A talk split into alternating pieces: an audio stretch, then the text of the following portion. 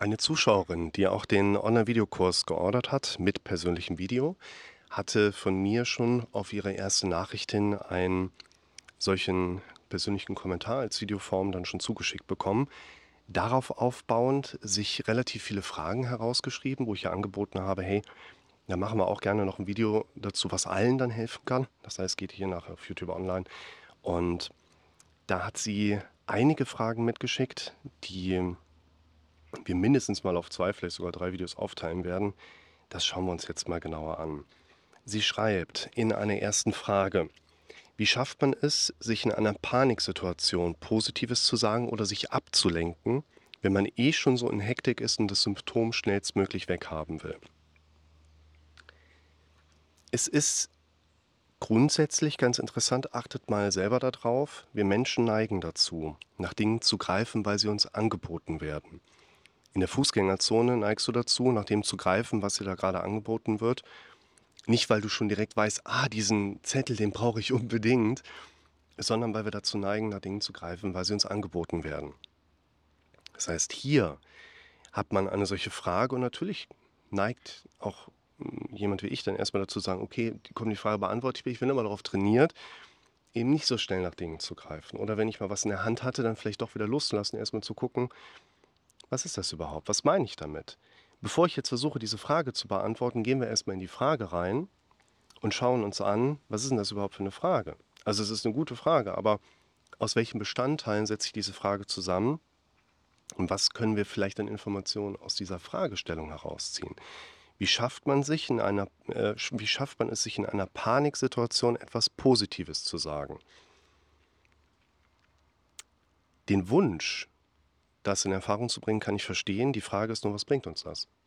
Wenn du es schaffst, dir in einer Paniksituation etwas Positives zu sagen, hast du ja eine Erwartung, was darauf aufbauend für dich passiert. Und die Frage ist, was ist deine Erwartung? Und kann deine Erwartung darüber erfüllt werden, dass du tatsächlich es schaffst, dir was Positives zu sagen? Denn die Erfahrung lehrt uns erstens, es fällt uns schwer in Paniksituationen, uns was Positives zu sagen.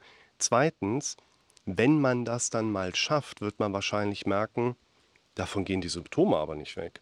Das heißt, zu dieser Frage gehört aus meiner Sicht direkt primär die Erwartungsklärung nochmal mit anzuknüpfen und zu sagen, hey, das, was du dir wünschst, das wirst du nicht kriegen, auch wenn du es schaffst, dir in solchen Situationen was Positives zu sagen. Grundsätzlich würde ich gerade sagen, dieses Vorbereitungsmoment ist ganz wichtig, denn das Positive ist ja ein Ass im Ärmel. Wenn wir uns kein Ass in den Ärmel stecken, werden wir uns in der Problemsituation keins herausziehen können.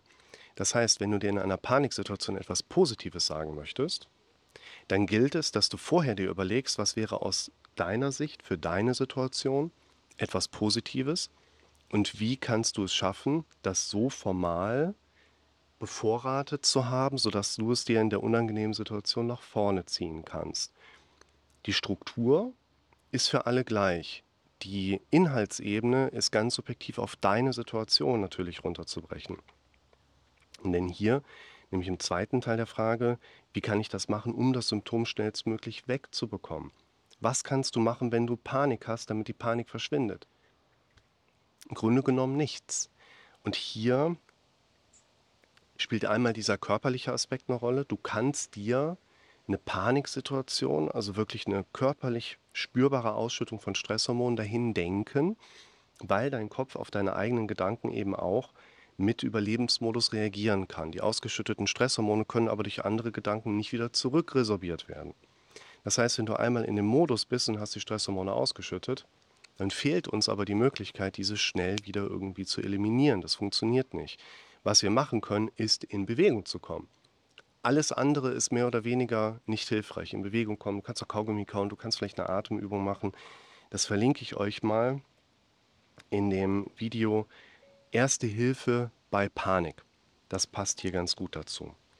Und was mir bei dieser Fragestellung auch durch den Kopf ging, wäre einmal nochmal das Video, wo ich über den gefährlichen Teller Spaghetti Bolognese spreche.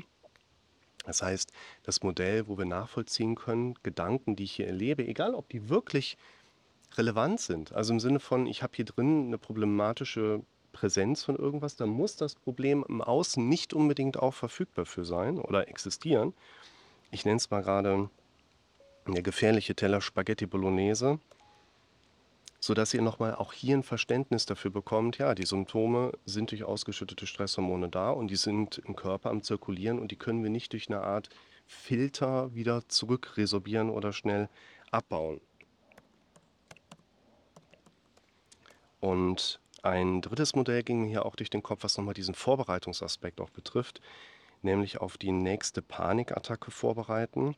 Das ist auch ein Modell oder ein Video, wo ich eine sagen wir, mehr oder weniger standardisierbare Situation beschreibe. Also wir kommen einfach wegen irgendwas in so einen Panikzustand rein und erleben dann in diesem Peak, dass ich kaum bis keine Möglichkeit habe, innerhalb dieses Peaks einen klaren Gedanken zu fassen, geschweige denn positiv zu denken. Und das ist ein wichtiger Punkt, wo man erleben kann nach dieser ersten Peak-Situation, die geht ja irgendwann wieder runter. Und dann bin ich in dem Tal und wenn es dann irgendwann in die nächste Situation geht, wird mir wieder bewusst, oh Mann, ich muss da was machen. Wie komme ich jetzt an den richtigen Gedanken? Und dann wird uns bewusst, hey, wir hätten eigentlich in der Zwischenzeit mal ziemlich viel machen sollen, damit wir hier Veränderungen mit einbauen können. Und das ist uns aber normalerweise im Bereich dieses Tals einfach nicht bewusst. Bedeutet, wir dürfen auch den Transfer schaffen in Bezug jetzt auf die Frage, wie schafft man es, sich in einer Paniksituation Positives zu sagen. Ich würde die Frage ein bisschen umformulieren und jetzt gerade im Grunde genommen formulieren, wie schaffe ich es, dass ich mir im Moment der Panik einen Gedanken fixiere, der mich daran erinnert, dass da, wenn es mir gut geht, ich also die Möglichkeit habe, auf meine kognitiven Denkprozesse zurückgreifen zu können, mich dann daran zu erinnern, mich auf die nächste Panikattacke vorzubereiten. Zweite Frage. Wie kann ich besser mit folgender Situation umgehen? Ich habe aktuell Angst vor dem Autofahren. Ich soll ins Auto steigen, arbeiten und weiß, ich muss später wieder ins Auto steigen. Da kreisen meine Gedanken auch ständig ums Nachhausefahren. Eine Thematik und Problematik, die ich mit Klientinnen, Klienten sehr häufig thematisiere.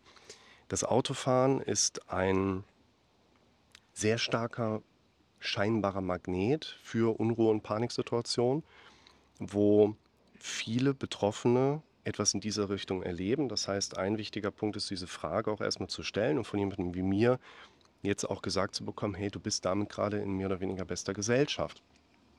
Dieses man könnte es sympathisieren nennen, hilft uns ein Stück weit einfach auch weiter, dass wir dieses, ich nenne es manchmal gerne Exklusivitätsgefühl einfach so ein Stück weit verlieren. Diesen Eindruck, oh, ich habe da was und nur ich habe das und ich habe da echt voll das Problem mit und kein anderer kann mich irgendwie verstehen.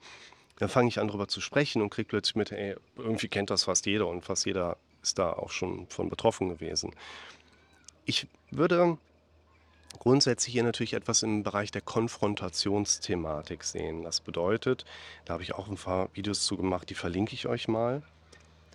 Und beschreibe in diesen Videos, dass wir vielleicht einerseits ein Stück weit anders reflektieren dürfen, wie gehen da draußen Therapeuten, Psychotherapeuten, Ärzte mit auch dem Begriff der Konfrontation um.